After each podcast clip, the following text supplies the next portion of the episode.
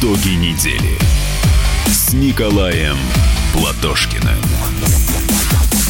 Дорогие друзья, мы с Валентином продолжаем вам надоедать, и, похоже, успешно, потому что у нас уже в YouTube 8 тысяч э, зрителей. Особо огромное спасибо дебилам-ботам, потому что без вас э, с, нам с Валентином было бы скучно. Ну, буквально пару э, кстати, отличная новость прозвучала, да, Валентин, что вывозные рейсы наших соотечественников идут из Бангкока, нас прям вот услышали. Да. Да. Я думаю, конечно, это заранее было и без нас. Ну, хорошо. Про Кашина спрашивают. Почему Кашин такой, Дмитрий Юрьевич? Из себя антисоветчик, льет всю желчь на КПРФ, а про вас, про меня не сказал ни слова. Жду бат... Попросим, скажет. Ну, Значит, а что такого? Батл с Кашином мне предлагали на прошлой неделе, но не комсомольская правда. Ну, я, честно говоря, не помню. По поводу Конева. И за день до того, как он должен был произойти, а должен был произойти в прошлую пятницу, мне позвонили люди, сказали, Кашин отказался. Я говорю, здесь еще вот, вот все слышат, пожалуйста, я готов. И со стариком Навальным, во сколько там, 50 раз мы говорим, да? Навальный, выходи, подлый трус, вперед. Ну и последнее, да, Николай Николаевич, как вы относитесь к Щевелихину, к его эссе «Память»? Услышьте, ну просто человек пять раз писал. Отношусь не очень хорошо, потому что как, такие, как Чевелихин, мы с Валентином будем говорить об этом, были прорабами перестройки, развалили Советский Союз. Все. А, смотрите, тема интересная есть. Э, Сергей Глазев предложил ввести налог на валютные операции. Ну, то есть, грубо говоря, ограничить э, хождение долларов сейчас в России, и, ну, значит, это помогло бы сейчас нашей экономике. Да, Николай Николаевич? Нет, нет, нет, он, э, конечно, не это предлагал. И я против ограничения хождения доллара. Знаете, кстати, почему? У нас произошло... Понятно, мы, я просто я немного гипертрофирую эту тему, да. Э, безусловно. Просто старик Глазев, он не это имел в виду, не надо их там пугать. У нас, знаете, что произошло? У нас в последнее время народ ринулся снимать доллары со счетов. Я сначала удивился, думаю, что происходит? Оказывается, деньги-то кончились. Ну, то есть люди начинают снимать долларовую заначку, это уже вообще плохо. Это последнее, что есть. Глазев что предлагает? Что и я. Вот смотрите, когда на бирже есть спекулятивный спрос на доллар, ну просто, знаете, вот такой вот специально его накручивать, чтобы на этом чисто поднаварить, да, это, это надо остановить путем временного, либо ограничения объема операций с иностранной валютой. Один вариант. Ну, естественно, краткосрочно, понимаете, если вы инвестор, вы там прибыль получили, меняйте, выводите. Нормально. Нет, если человек сегодня купил, завтра продал. Понятно, что это никакая не производство. Либо, как говорит Глазев, не объемы э, ограничивать, а налог вводить опять на краткосрочные операции. Есть еще вариант. Не выдавать краткосрочные банковские кредиты на 1-2 дня – под валютную биржу. Но понятно, что на один день не берут люди, чтобы завод построить, там, я не знаю, еще что-то сделать. Нет, таких вариантов много. И то, что Глазев и я говорят, это в Америке все практиковалось в восьмом году. Опять же, тут ничего. Это временная мера. Знаете, вот охладить. Вот ты думаешь, что рубль падает, ты начинаешь против него играть, Тут Центробанк день-два применяет эти меры, рубль чуть вырастает, и все, спекулянтов прекращается желание, потому что они деньги потеряли, понимаете? Они сыграли не на то, что нужно. Вот все, ограничение спекулятивных операций на бирже сейчас, когда рубль под давлением, нужно, по-моему. Ну, Эльвира Сахибзадовна, она вам скажет, естественно, что а, рубль сейчас находится в зоне отрицательного роста и может расти, как и нефть, до отрицательного. Когда, чтобы взять рубль, еще придется за него доплачивать что-нибудь. Еще одна тема, которую тоже очень хочется с вами обсудить. А, давно у нас не было ее в эфире. Это Украина. А, да, да, не удивляйтесь, Николай да, Николаевич. слово вообще. Вот, вот, вот. А что там? А, а возвращается Михаил Саакашвили. Владимир Зеленский, президент Украины, предложил ему пост э, министра в правительстве, ну, в общем, должен а, работать а, Михаил Николозович как министр по инновациям, по реформам и так далее. Я, Валентин, вы меня опередили. Я уж хотел спросить, что же, какое же министерство-то можно, товарищ, поручить? Он мне, знаете, Саакашвили сейчас напоминает деда Щукаря. Я даже сказал, даже не министр, а вице-премьер по вопросам реформ. Вот так. Нет, не просто вау, а вау-вау. То есть, когда дед Щукарь в поднятой целине пришел к председателю колхоза Давыдову и говорит, Сеня, ты мне должность, говорит, какую-нибудь можешь дать? Он говорит, дед, ну какая тебе в колхозе должность? А чтобы, говорит, портфель был. Чтобы я, говорит, домой пришел, и старуха моя сказала, у, человек с портфелем. Ну, то же самое. Ну, ну какой министр по инновациям? Сам Зеленский еще тот инноватор, понимаете? Коряво английский язык, встреча с Томом Крузом, э, что там, Чабатта вместо стала. Ну, все по-взрослому. Вот за это и будет отвечать Николай Лозович. Да? Нет, подождите, Николай Николаевич. Ну, давайте серьезно. А, Саакашвили серьезно можно говорить. Ну, подождите, но Саакашвили во время правления своего в Грузии очень серьезные реформы провел. А, одна реформа полиции чего стоит. Вот, Об этом очень много говорили. А, я признаюсь, я не был в Грузии, не видел новую полицию, но отзывы исключительно положительные. Я вам докладываю. Я вот просто думал, что вы про полицию скажете, и то, что он там сделал, вы верно. Но сделал, знаете как? полиция год получала деньги из США, чтобы сделать ее как бы не коррумпированной. Просто вот она была выведена из государственного бюджета, америкосы платили ей деньги. Ну, тоже вариант, конечно, понимаете. В Эквадоре, когда с инфляцией справиться не могли, они свою валюту нафиг отменили, вообще и доллар ввели. Ну, так тоже, наверное, конечно, можно сделать, но с другой стороны, Николозович, понимаете, он э, вот эту вот бытовуху, да, убрал, ну, там эти поборы на дорогах, потому что, ну, от американцев получали. С другой стороны, вы помните, что в тюрьмах там творилось? Ну, за что его, собственно говоря, погнал народ. Там же, я не знаю, но беспредел, убивали, мучили. Ну, не хочу все это живописать, короче говоря. Помните эти все съемки там, которые были? А когда люди вышли на демонстрацию против этого Николозовича, причем абсолютно нормально, да их же там изметилили вообще так, что даже американцы начали что-то там, значит, ну, это похоже, знаете, вот на Гитлера и Пиночета. На улицах был порядок в Германии абсолютно. А знаете почему? Потому что за безбилетный проезд трамвая расстреливали. При Пиночете был порядок, там э, певцу Виктору Харе, потому что он пел коммунистические песни под гитару, ему кисти отрубили. Он тоже, конечно, потом... А знаете, одного расстреляли за что? Ворвалась полиция, говорит, что у тебя за мазня, художник, висит какие-то там... Непонятно. Он говорит, я кубист. Ах, так ты за Кубу, сволочь. Поставили его и расстреляли к стенке тоже. Но на улице все было хорошо. Ну, Николай Николаевич, ну, слушайте, вот эта история про кубиста, ну, это просто потому, что конкретный человек, который ворвался, идиот. И все, Нет, и не больше. Валентин, я Государственный строй здесь ни при чем. Вы нарвались на человека, который специалист по Чили, к сожалению, книжку э, написал. У меня книг про Чили, ну, наверное, штук 200, причем большинство оттуда, да. Это, это я вам сказал так, один случай. А я могу другой сказать. Человека сажают в нефтяную бочку, представляете, 200-литровую, и спускают его с горы. Э, мясо приходит уже в конце, понимаете. Вот, например, было такое. Э, с вертолетов жерло вулканов. Там, ну, там были мастера своего дела, понимаете. К сожалению, убили 30 тысяч человек. Вот, кстати, кто-то в Ютьюбе пишет, вот, Пиночет навел порядок. Друзья, вы хотите этого, да? Но чтобы ради порядка, вот вас просто взяли и грохнули, например. Ну а почему нет? Порядок же важнее. И я вам одно могу сказать, Валентин, вот смотрите, вы сейчас приедете в Чили, зайдете в президентский дворец Ла-Монеда, там рядом с дворцом памятники последним чилийским президентам. Один памятник отсутствует, а у одного всегда люди. Люди всегда у памятника Альенда, это вы прям можете вот... Отсутствует памятник Пиночету и будет отсутствовать всегда.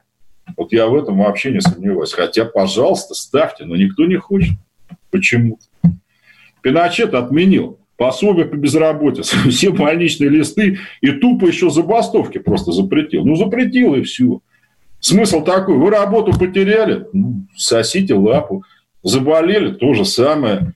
Понимаете, там сейчас, помните, в Чили были беспорядки-то в октябре прошлого года, даже сами-то там отменились всякие. Это вот люди пытаются как бы что-то вернуть из того, чего Пиночет там наколбасил. Вот до сих пор такое происходит.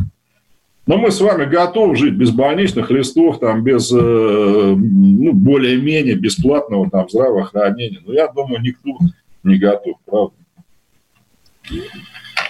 Да, это правда. Но, кстати, еще о готовых и не готовых. Давайте уж вернемся на, там, на несколько минут назад к нашей любимой теме коронавируса. Большинство работодателей отказались сохранить удаленку. Что? Что? Что? Смените тему, но не все, правда. А, говорят, что большинство работодателей не хотят сохранять удаленку после пандемии. Э, не, Валентин, ну это логично, понимаете. Вы же сами видите, какие-то вещи можно, ну вот как мы с вами, да, там, э, ну а вы на конвейер, как на удаленку автоваза кстати, он работает, но работает, как мне докладывают, не в три смены, там, а в одну. Ну, а как вы его на удаленку переведете? Ну, это невозможно. Нет, ну, здесь-то понятно, с автовазом понятно, но даже ну, те, кто мог бы, плюс, все равно не хотят. Вот смотрите, например, многим говорят, вот ресторанам, там, магазинам, а вы работаете типа курьерами на вынос, но они же не понимают, что это машина нужна, да, это, ну, нужно опять курьеров нанимать, и, а, эти самые покупать. Ну, в чем доставлять? То есть это все равно расходы, понимаете, все равно. А люди считают, ну а что там, свистнул, вот и ресторан перешел там на доставку. Макдональдс, да, может, он большой, там у него какие-то накопления есть. А если это обычный, вот помните, вы рассказывали, кто обед там готовит, да, вот эти люди. Ну что у них, лишние деньги есть, курьерскую службу, что ли, снимать? Но нет, конечно. Так, делаем сейчас небольшой перерыв. Сразу после, как я уже обещал нашим слушателям, поговорим про э, перестройку, про юбилей перестройки, который здесь на нас нагрянул. И, кстати, многие его совершенно пропустили. Давайте сейчас сделаем две минуты перерыв. Валентин Алфимов, Николай Платошкин. А потом будем э, выслушивать вас здесь, вот в Зуме, в нашей трансляции. Недели с Николаем Платошкиным. Георгий Бофт. Политолог, журналист, магистр Колумбийского университета, обладатель премии «Золотое перо России» и ведущий радио «Комсомольская правда». Авторскую программу Георгия Георгиевича «Бофт знает». Слушайте каждый четверг в 17.00 по московскому времени. А что такое деньги по сравнению с большой геополитикой? Мы денег тут не считаем.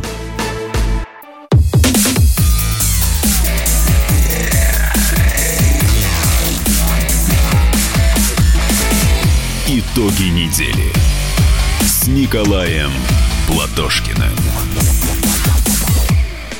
Э, здравствуйте, дорогие друзья. Мы с Валентином продолжаем э, засорять эфир. Вот у нас было уже более 9 тысяч человек в YouTube. И, кстати, буквально одно сообщение, если позволите, коротенькое. Вот Андрей Малинников пишет, орфографию сохраняя. Вам привет, сижу дома, жрать нечего третий день. Думали шмотки продавать или воровать идти? Воровать идти, посоветуйте, что лучше. Вот этого нельзя допускать. Я про это. Кстати, про мошенников всяких там воровать и так далее появились э, сообщения в социальных сетях, фотографии, где э, на машинах э, послания как раньше, помните, вот эта история была, когда номера э, прятали, да? Вот, а сейчас просто, если не хотите, чтобы я разбил вашу... Мне, типа, жрать нечего, если не да, хотите, да. чтобы разбил вашу машину, перешлите вот по этому номеру столько-то рублей. Вот, и все. Но э, чувствуется мне, что это фейк, конечно, тот еще. Ну, конечно, очень неприятно. Ну, хотя мы понимаем, что всегда ну, в такие кризисные да. времена... Лучше до этого не доводить. Я про что и говорю. Ну, ну, ну Николай Николаевич, ну, конечно, каждому надо платить по 10 ну, тысяч. Голод – это такая вещь, тут уже, понимаете, все всем все все равно. Что там, уголовный кодекс? Ну, ну что тут? Ну, понятно. Тем более, что в тюрьме кормят. Да. Ну, а... Ну что ж, давайте. А, главная тема нашего дня сегодняшнего.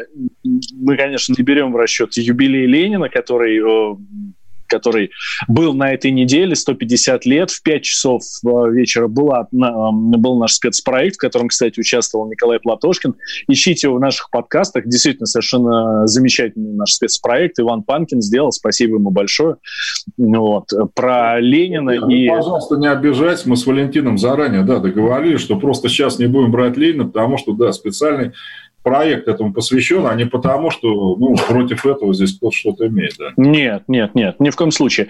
35 лет назад началась перестройка. Ну что я могу сказать? Спеть занимался как-то закат. Перестройку начали с рассвета. Не по делу снятый бюрократ со своим прощался кабинетом. Ну, это из кинофильма, вы знаете, Рязановского, наверное, «Забытая мелодия для флейты». Вот он такой, знаете, вот выражение, что ли, того времени. Ну, я что могу сказать, Валентин? Вот как Горбачев пришел к власти, я был студентом третьего курса. Вот честно, идем мы с пары, зашли в кинотеатр, вышли оттуда. А там журналы раньше показывали вот перед фильмом. Ну, там Горбачев, все. И мы прям вот реально, вот если человек все это сделает, ты можешь при жизни памятник поставить. Ну, он вообще нас сначала, по-моему, всех обаял, да? Особенно вот на фоне предыдущих таких уже пожилых людей. Ну, вы знаете, как сейчас Навальный примерно, ну, вы такой, ну, вообще современный, молодой, жена красиво одевается. Ну, супер просто. Ну, чем кончилось, да? Вот сейчас Михаил Сергеевич, он нам заявляет, знаете что, ну, он это не первый раз. А у меня не было, говорит, никакого плана перестройки. Ну, ну, ну что я могу сказать? Вот если у человека в голове хаос, ну, что он сделает? И я, знаете, я вот начинаю вспоминать, вот с чего началась перестройка. Вот это дурацкая антиалкогольная компания. Mm-hmm. Когда, знаете, купить бутылку вина в магазине на день рождения, паспорт надо было предъявлять, что у тебя там, например, завтра день рождения. Причем ты говорил, ну почему одна-то хоть бутылка вина? Ну, у меня придет там, может быть, шесть человек. Я, знаете, в это время женился. Я в ЗАГСе брал справку о том, что у меня свадьба, и мне на 70 человек приглашенных выделили ящик водки. Я сейчас помню, прихожу в магазин, огромная очередь. Я по справке беру ящик, на меня вся очередь. А что ему там водку дает? Почему? Ну, я такой весь запуганный, говорю, я женюсь. И там, знаете, вся эта алкашня говорит, о, может, и нам тоже жениться? Вы понимаете, потом еще забывают. Горбачев, например, одно время вел дебильную я из области ездил в институт, и часто вот, ну, нет автобуса, ну, на машине, на попутной, да, там дашь 50 копеек. Он вел за эту уголовную ответственность, представляете? И шофера перестали подсаживать людей. Думали, а вдруг, ну, нельзя было деньги брать, условно говоря, а вдруг это там, ну, вот, утка, ну, то есть какие-то у него меры сначала были, ну, мягко говоря, не демократичные. То он в теплице запретил топить там, то еще у него там что, то госприемку ввел на необоронных предприятиях. Ну, а что они могут сделать, если у них, скажем, оборудование старое? А им говорят, ваша продукция, вот она там не принимается, зарплату мы вам не дадим. Ну, то есть его начало шарахать, вести в какие-то стороны, и в результате товарищ увлекся общечеловеческими проблемами. Вот встретиться с генеральным старым ООН, рассуждать о том, каков мир будет там через 50 лет, а в магазинах жрать было при нем уже нечего. Вы знаете, я там в Германии работал, я удивился, нам гуманитарную помощь стали слать в Союз, макароны какие-то, горошек – я, я думаю, что творится вообще? Какой горошек? Его же раньше завались было. Вот стоял везде штабелями. Товарищ Горбачев зашел в мебельный магазин, помню, он вообще пустой. Вот вы можете себе представить? Вообще вот просто пустой зал. А я туда зашел книжку, эту, мебель, полку книжную купить. Ну, раньше до Горбачева, ну, я не знаю, там тоже иди и покупай.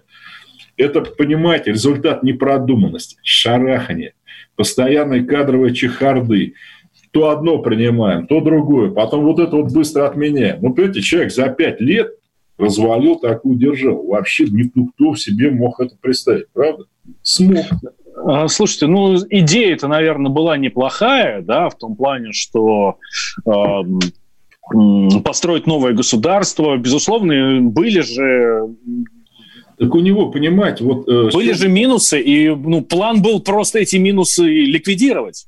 Вот знаете, с чего мы начали, Валентин? Что он сам говорит, у меня плана не было, в том-то и дело. Вот смотрите, до него был Андропов. То есть вы хотите сказать, вы хотите сказать, Николай Николаевич, что это, это были реформы ради реформ? Нет, он шарахался, понимаете? Вот он пробовал одно, да, закрутить гайки, но вроде что-то не получается. Пробовал потом, знаете, министерство начали ну, переименовывать, сливать, разливать тоже вариант. Потом, э, я же не говорю, что все меры были плохие, но они были какие-то сумбурные. Ну, например, вот конкретно, вы помните, ну, вы не помните, Валентина, слава богу. Нет, не помню. Вдруг, вдруг пропало хозяйственное мыло, которое в СССР стоило 10 копеек, что, знаете, такое коричневое. Опять, ну, ну, я не знаю, но все могли себе предвидеть, что все, что угодно может пропасть. Ну, хозяйственное мыло. Помните, шахтеры там, ну, по телевизору кричали, да, нам мыться нечем. Это результат принятия Горбачевым закона о госпредприятии. Когда госпредприятию монополисту, у которого нет в СССР конкурент, разрешили производить то, что он хочет. И предприятия начали производить дорогое мыло по 2 рубля, понятно, а дешевое мыло по 10 копеек перестали производить. То же самое. Где-то стал хлеб пропадать, потому что он дешевый. Зато торты появились, понимаете, вот по 3 рубля. Вот в чем смысл. Mm. Ты сначала создай конкурентную среду, да, Потом, как бы, значит, предоставляю возможность. А так, действительно, люди, где стиральный порошок, где горошек, никто ничего не может понять. А потому что это дешевые товары, и их перестали производить. Просто зачем это нужно? Так что вот такой у нас Михаил Сергеевич, вот честно могу сказать, он, конечно, никакой не шпион, как сейчас там говорят, там какой-то иностранный агент. Иностранный агент сейчас я. Причем я сегодня выяснил на стриме, я уже не американский, я английский. Ну, даже не знаю, как относиться. Уже английский? Да, это повышение, понижение, черт его знает, не, не могу сказать. Английская разведка вообще лучше. Но не суть важно. О, понимаете, вот Горбачев, честно, не по сеньке шапка. Вот честно вам. Но, Николай Николаевич, подождите, подождите, подождите. А что, неужели рядом не было людей, которые ему бы объяснили, что он не прав, а, которые указали бы ему на недостатки его идей, а, его мнений и так далее? Ну, не может один человек, один человек просто взять и развалить такую страну. Были, были, Валентин, вы правы. Знаете, я с одним даже таким работал в ФРГ. Ну, я был там пацан, мне был там 21 год, и вдруг приезжает ко мне начальником посольства бывший министр станкостроения СССР, ну, которого выгнали с работы, значит, и, ну, отправили там, даже не послом, видите, а там советником. Там же Горбачев чистил постоянно именно тех, вот как Валентин говорит, кто что-то пробовал вякать. При всей демократии он вообще со всеми быстренько расправлялся. Он в 88 году, по-моему, снял вообще всех союзных министров. А вот этот вот, с кем я работал, и он, может быть, там, знаете, внешность у него была там какая-то такая непритязательная, но вот он станок, мы ездили с ним по предприятиям немецким, он просто вот сразу говорил, вот этот станок такой-то, вот у него такая-то мощность, то есть он немецкого не знал, но ему переводить даже не надо было, понимаете, он все сек.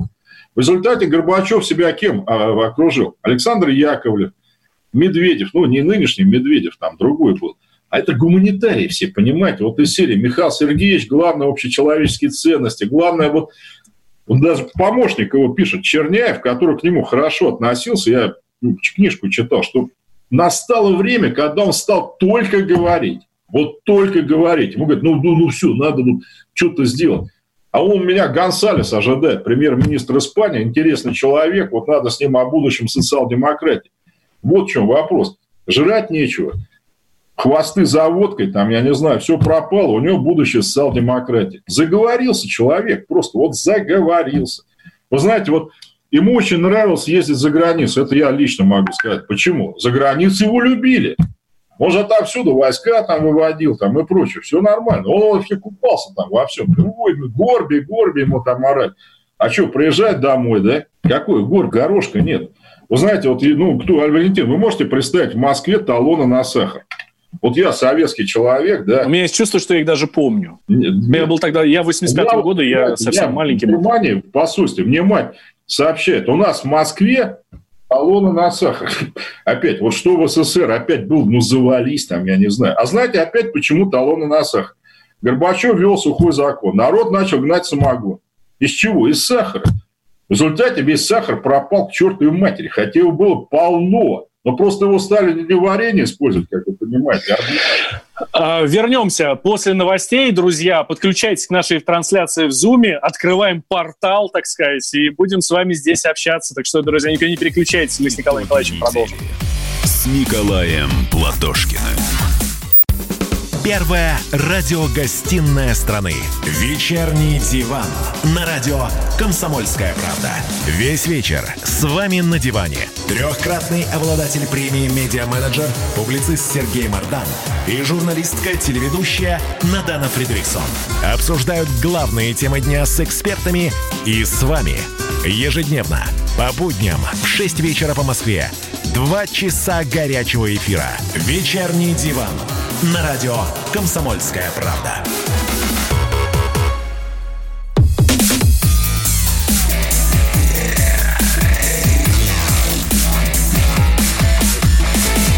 Итоги недели с Николаем Платошкиным. Добрый вечер, друзья. Самоизоляция идет нам, видимо, с Валентином на пользу, потому что у вас в YouTube уже по 9 тысяч. Вы молодцы. Не, не выходите на улицу, слушайте комсомольскую правду.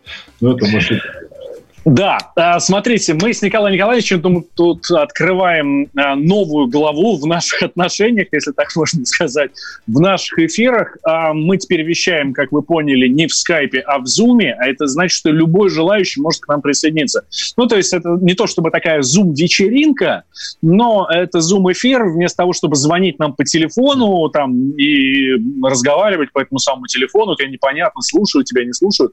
Нет, вы можете присоединяться прямо к нам сюда в Zoom, и здесь с нами общаться в прямом эфире радио «Комсомольская правда» и всех возможных социальных сетей. Итак, двое наших слушателей и зрителей, наверное, так будет правильнее сказать, двое из них уже э, с нами.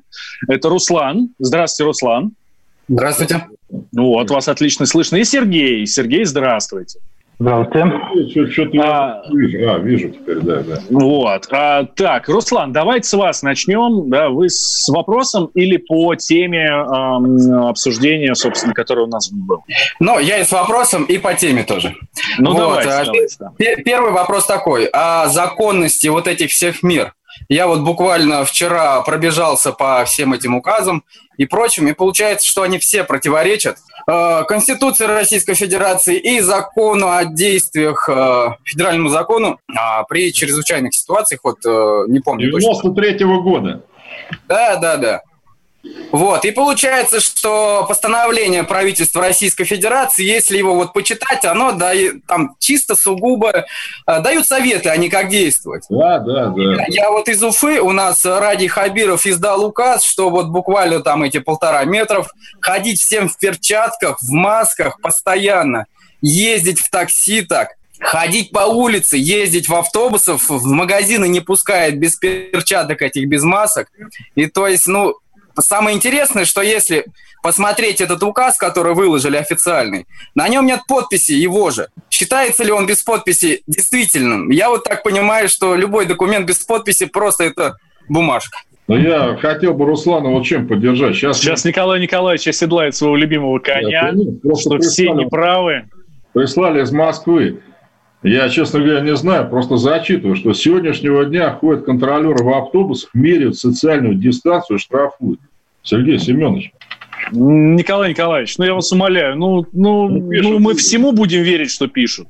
Ну Нет, серьезно, ну, хотя бы фотографию, я... видео пришлите нам. Ну, Если я так все, есть, то, конечно. Я хочу поддержать Руслана. Вот смотрите, мы с вами давно об этом говорили. Есть меры карантина конкретным людям, у которых, вот как товарищ говорил, либо заболевание выявлено уже, э, и он должен, ему административное предписание лично ему дают, там никуда не выходить. Вот если он выходит, Конечно, надо штрафовать, вопросов нет.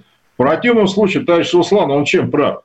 Президент, президент, не Собянин, издает указ о чрезвычайном положении. На основании этого он может издаваться там вот при эпидемиях, там, да, да, на, на, суд, на 30 суток там, с э, одобрением Совета Федерации. После этого только на его основании какие-то региональные вожди, они что-то там могут воять.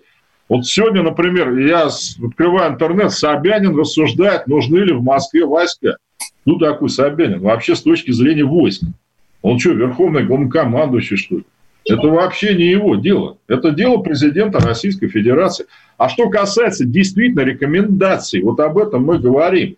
И я к этому призываю, друзья, что по возможности их надо соблюдать. Но чтобы за это 15 тысяч ну, не больным людям, вот не у которых, а, а вообще, или за... Подождите, Руслан, а штрафуют, не знаю, там полицейские, еще кто-то за нарушение вот этих рекомендаций, которые у вас э, введены? Ну, вот смотрите, ситуация такая, я сам занимаюсь арендой автомобилей, и вот буквально э, с этим коронавирусом у меня все автомобили водители поставили, но сейчас вроде начинают ездить, и вчера вот одного водителя оштрафовали. То есть он э, был такой из деревни. За что? За что? За нарушение самоизоляции. Вот. То есть, опять же, вот этот... Машина, машина тут при чем, я не могу понять. Но машина, она что, вирус опасный? А он, а он, так, а он таксист. Вот. Раз он таксист, он должен ездить в маске в перчатках. У него пассажиры должны ездить в масках в перчатках. Нет, вот что касается того, что таксист должен ездить в маске и перчатке, это нормально. Но пассажир, вот когда к нему садится, ведь главное что? Чтобы таксист его не заразил, правильно? Потому что пассажир рискует. Пассажир может быть и без маски. Таксист, конечно, в маске. И те, кто сейчас еду доставляет, должны быть... Вопросов нет. Они могут кого-то заразить. А пассажир-то тут при чем? Я вот опять Хорошо, можно... Пассажир не может заразить, я вас умоляю, Николай Николаевич. Таксиста, если у таксист в маске, конечно, не может. Естественно, а как? Ну, таксист же в маске. Ну, что Хорошо, можно тогда следующий вопрос быстренько, время ограничено. А, вопрос по единственным, э, скажем так, законным способам смены вот этой власти – это пойти и сделать выбор. Смотрите, у нас как вот Радия Хабирова избирали, я его называю э, самоизбранным главой, потому что, смотрите, э, наблюдатели. Ты хочешь быть наблюдателем, ты регистрируешься, тебя регистрируют, ты приходишь, Приходишь, тебя туда не пускают. Говорят, там находят причины. Э, вот эти выборы были, когда, ради Хабирова. А, полно сейчас люди просто стали включать камеры, записывать, потом выкладывать в YouTube. То есть они приходят, их выгоняют оттуда, вызывают полицию, пока полиция там на них протокол составляет и все такое, то есть все время уходит. Второе. Люди приходят, скажем, после работы, перед закрытием уже, голосовать им говорят, а вы уже проголосовали, вот же ваши данные есть. Ну ладно, мы ваш вопрос поняли. Руслан, так, Николай Николаевич, давайте. Ну, что я могу сказать? Ваш если... выход. Да, если это происходит в Башкортостане, да вообще где угодно. Понятно, что это грубейшее нарушение избирательного законодательства, как у нас любят говорить, семерочка тем, кто это делает. Ну, до 7 лет лишения свободы, потому что наблюдатель прописан в законе. Я что только, мы, видно, юрист, да, это надо все, конечно, протоколировать, обращаться в суды. Возможно, ничего не будет по факту. Но если таких обращений будет много, ну, если действительно есть, то тогда, конечно, общественный резонанс, что-то будет происходить. Тяжело. Насчет Башкирии, Татарии в курсе, что там вытворяют, да. Ну, здесь в такой ситуации надо не видео в YouTube выкладывать, а в прокуратуру нет, идти, в суд говорю, и так далее. В суд. Все понятно. Но для того, чтобы обращаться в суд, ну, какое-то видео должно быть, ну, как доказательство, короче говоря. Ну, давайте дальше отправимся по нашим слушателям. А, Руслан, ну, извините, уж Сергею тоже все, все давно уже дожидаются, и мы с Сергеем уже общались. А, я знаю, что у Сергея есть своя программа, как, э, короче, как, э, если в двух словах, как нас всех озолотить? Ну, хорошо, да. Ну, не то, чтобы программа, это идея. Сергей, Меня хорошо слышно, да? Вот слышно? теперь хорошо, а до этого а, было. Э, это на самом деле развитие идеи прогрессивной шкалы а, налогообложения. А, Николай Николаевич, что? Вы читали ее? Валентин вам давал? Нет, ничего не передавал. Давайте рассказывайте. Вот Суть такая, что есть прогрессивная шкала налогообложения. А, депутаты предложили, допустим, вложить, а, сделать 18% налогообложения тем, кто имеет доход по а, данным, которые они э, предоставили налоговой, более 2 миллионов рублей. Ну, естественно, это все дело задвинули, но когда-нибудь это свершится. Вот, и я думаю, где во Франции, по-моему, там до 70 доходит. Вот, ну, посмотрим. Мне кажется, что Николай Николаевич, вы это сделаете, что они будут платить. Нет, смотрите, я вот что хочу сказать. Да, спасибо вам, Сергей. Как раз у нас, в отличие от Франции, как раз можно без этого ну, налогового экстремизма обойтись. То есть у них 75 было, ну, с дохода миллион евро в год или выше. При Рейгане, который был вообще дикий антикоммунист, Два года налог, знаете, какой был на миллионеров? 87%. А, еще больше. Но у нас-то как раз, да, у нас крупная страна у нас есть ресурсы. И мы можем ограничиться, как в Норвегии. Вот в Норвегии у них максимальная ставка, ну тоже ресурсная страна, 22%. Вот это тот вариант, то есть бедные ноль, как в Америке, да, вот я считаю, 25 тысяч рублей человек получает или меньше, он ноль платит. Потом подоходный 10, ну, для того, что вот есть средний класс. С богатых 20 будет достаточно, я говорю. У нас денег тогда будет некуда девать. Потому что, видите, Сергей, налоги, они знаете, какие должны быть? Они должны быть ну, не, не, не супер обременительные. Если вы их 90% сделаете, понимаете, ну, тупо просто никто не будет платить. И вы тогда должны штат налоговый сделать, там, не знаю, миллионов пять человек, которые будут вот за всеми гоняться, а это значит, что мы их должны оплачивать. Если мы сделаем 20%, достаточно будет. И НДС надо обязательно убрать, потому что он бьет по промышленности. Ну, как в Америке, там нет НДС. А по поводу налогов, на самом деле, я бы продолжил чуть позже. Но вот сейчас по идее, а, здесь просто комбинацию предложил одну логическую, а, которая как раз а, приводит не то чтобы к не знаю, там 30%, а к 10%. Суть такая, что э, я предлагаю разбить э, карту по квадрату, она так разбита, но где агломерации большие, сделать, скажем, 35 примерно процентов. Но там, где глушь полной деревни пропадает 10, и предложить, соответственно, формулу, когда владелец э, капитала, который там 2 миллиона там ежемесячно получает, что парень, либо ты сидишь в городе и э, брать его не с ресурсов, а, допустим, э, с э, учетом ресурсов по количеству людей и оклада, который он выплачивает. И сделать таким образом, чтобы он, ему интереснее было э, какую-то часть людей перевести именно туда, где 10%, он об этом обязательно задумывается – 10? Пускай будет 10. Ага. Нет, нет, нет. Сергей, 10 это у нас 10 секунд осталось до перерыва. Давайте мы продолжим с вами после перерыва. Никуда не переключайтесь. И Сергей, и Александр, я знаю, тоже ждет. Александр, вы тоже не переключайтесь. С Николаем Платошкиным. А у вас нет такого ощущения, что на нас идет цунами? Рушится рубль, рушится экономика. Сегодня последние новости, просто страшно смотреть. Я не исключаю самые дикие варианты. Ну, например... Наша гениальная, в кавычках, Госдума наплевала на указания президента. Проснулись от того, что вломились в дверь, забрали оружие. Начали проклинать заново мужчин. Там уголовных дел море, газеты все трещали. Но он же в Госдуме. Вы удивляетесь? Вылилось это всеобщий хайп. Человек против бюрократии. Программа Владимира Варсовина. Гражданская оборона. На радио «Комсомольская правда». Каждый вторник в 5 вечера по Москве.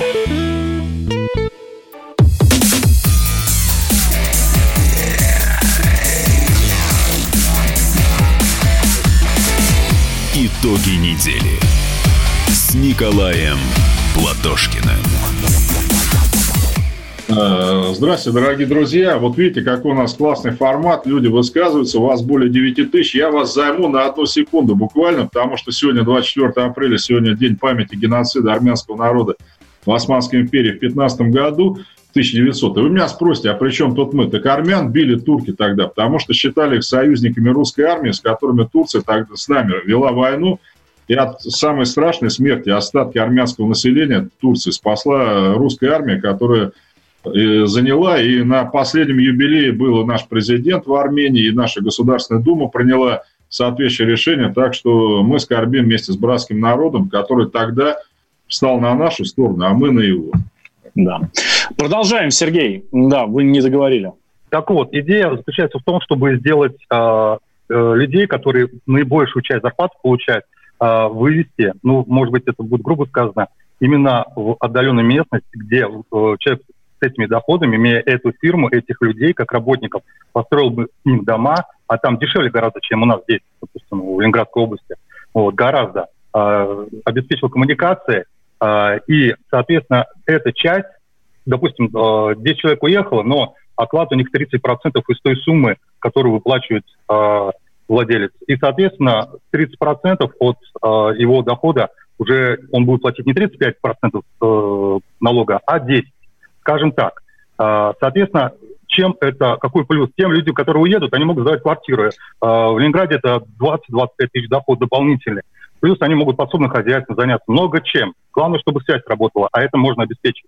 А, это еще интересно государству. Почему? Потому что а, пойдет процесс экономический внутренний, будет вливание денежное. А, очень дело. Это интересно Министерство обороны. Почему? Потому что англомерация такая не нужна, это опасно. В случае какой-то ядерной угрозы. Сами понимаете, это какие последствия будут. Вот. А, ну и, соответственно, владельцу будет интересно. Mm-hmm. То есть, получается, тут э, интересно всем. Ну, понятно, вот. смысл, смысл понятен, да. Такая программа расселения э, больших Да, да ее еще можно развить, идею еще лучше. Как. Вот я, собственно, и предлагаю. Давайте я вас прерву, чтобы другие. Во-первых, ничего да. вы не предлагаете. В советское время все так и было. То есть, если вы ездили на работу на БАМ или в Сибирь, то получали вы не 150 рублей – зарплаты, а под тысячу рублей. Могли там через пять лет себе квартиру купить. То есть ничего тут такого особенного нет. Налоговое стимулирование, зарплатное стимулирование. Сибирь, Дальний Восток и Среднюю Азию, собственно, все так и восстанавливают. Хочешь, живи... Само напрашивается. Да, и получай 150 рублей, хочешь, езжай в Сибирь, там все сложнее, там и туалет на улице, но там тысяча рублей. И ты там машину можешь купить там за полгода. Было все это, было. Да. Угу. Так, дальше переходим. Александр, здравствуйте. Здравствуйте. Да, здрасте. У Вы вас говорите? прекрасные... Да, да, да, да, да. У вас прекрасные цветы на заднем фоне. Эти цветы не запрещены уголовным законодательством. А у вас пропуск на них есть? Пропуск конечно, конечно. Есть да? обязательно. QR-код. Вы шутите? А не да. дай бог, вот еще опять введут. Вот тут опасно это все дело. Николай да? Николаевич, в нашей жизни это единственное, что остается. С чувством юмора преодолевать все сложности и трудности, как говорили еще в наше советское время, когда мы в армию получали, приходили. Моя фамилия Богатыренко, Александр Борисович, я живу, живу в Москве, родился. Александр Борисович, давайте коротко, у нас еще коротко, один. Коротко, я понял. Да, Григорий Значит, Николай Николаевич, Николай Николаевич, на сегодняшний да, день да, существует... Я, я записывать, записать просто.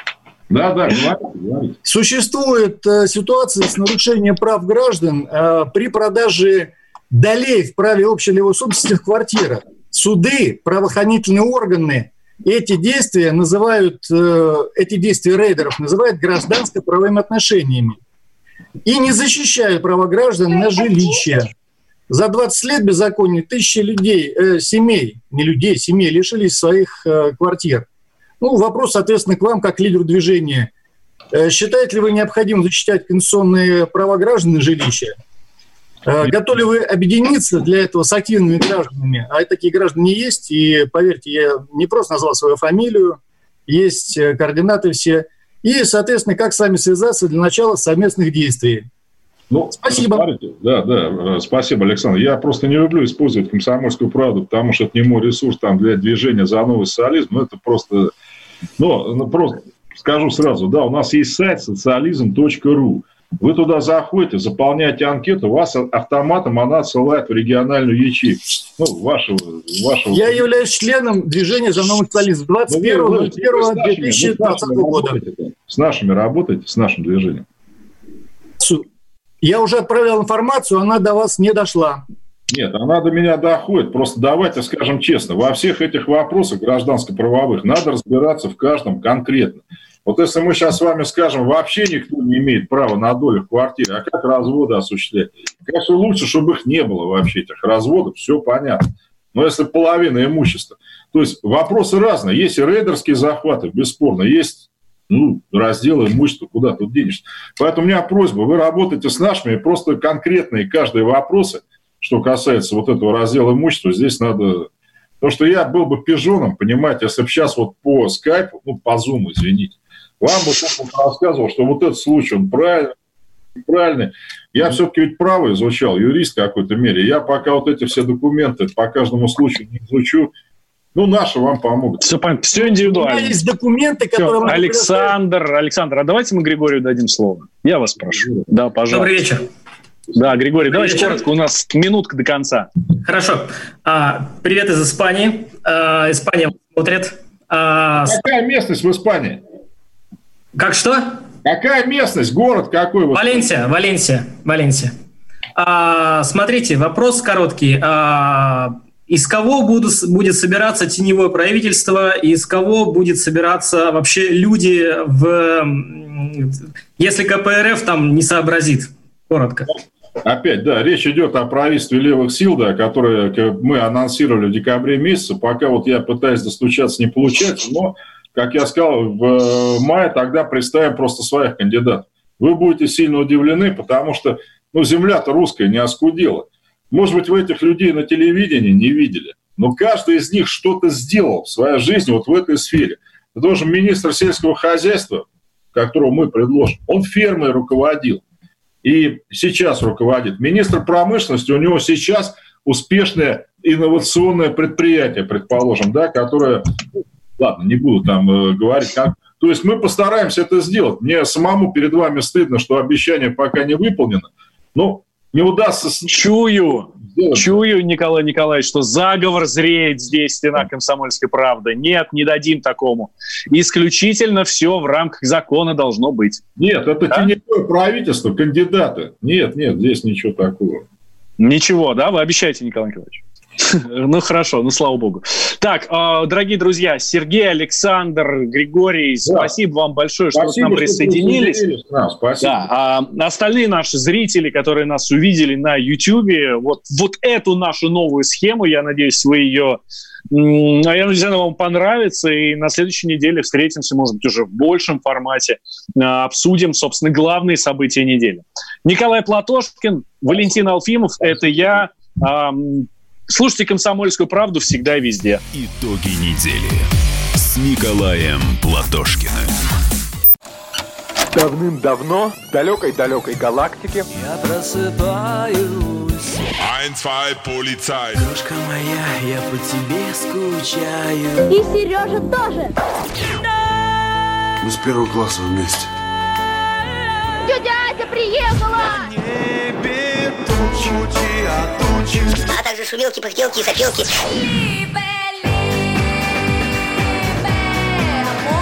Это не ностальгия, у нас просто память хорошая. Мы услышали одну фразу или песню, почувствовали вкус, который мы называем вкусом детства, уловили запах и тут же мысленно перенеслись на несколько лет назад. По выходным я, Михаил Антонов, на радио «Комсомольская правда» вспоминаю вместе с вами, как это было в программе «Дежавю» в 11 часов вечера по Москве каждую субботу и каждое воскресенье. Hasta la vista, baby.